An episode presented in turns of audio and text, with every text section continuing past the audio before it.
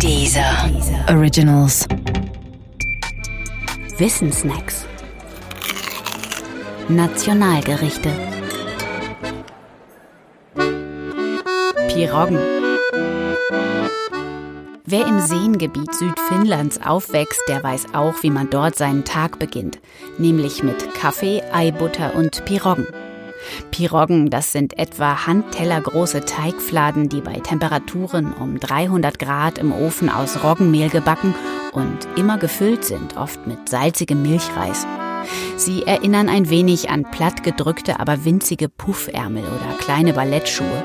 Denn der Teig, der seinen Inhalt umhüllt, ist nicht vollständig geschlossen wie bei einer Teigtasche, sondern ist lediglich am Rand in kurzen Abständen zusammengedrückt. Natürlich gibt es Piroggen auch mit anderen Füllungen als Milchreis. Mit Kartoffelbrei etwa oder auch mit Hackfleisch. Das hängt ab von der jeweiligen Region. Und außerdem bekommt man Piroggen nicht nur in Finnland, sondern im gesamten osteuropäischen Raum. Allen voran in Polen auch, wenn sie dort anders zubereitet werden und vor allem auch anders aussehen.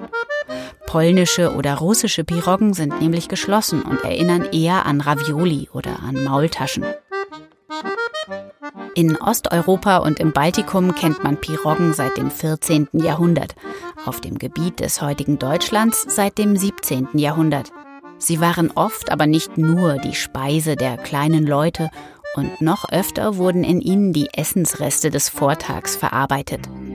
Klar ist auch, dass fast jede Kultur in ihrem Essensrepertoire eine Teigtasche aus Mehl hat, mit dem einen oder anderen Inhalt. Das führt in manchen Gegenden zu einer unglaublichen Teigtaschenvielfalt. Je nach Teig, Inhalt und Zubereitung unterscheidet man allein in Osteuropa zwischen Piroschki, Pelmenje, Portschki und eben auch Piroggen. Die finnischen Piroggen haben es jedenfalls zur Berühmtheit geschafft und sind ein Nationalgericht. Ihm zu Ehren hat die finnische Post im Jahr 2016 eine Briefmarke herausgegeben, auf der ein schlichtes Blech voller Piroggen abgebildet ist. Briefmarke wie Piroggen selbst untermauern dabei eine Einsicht, die über das Kulinarische hinausgeht. In bescheidener Schlichtheit kann auch wahre Größe liegen.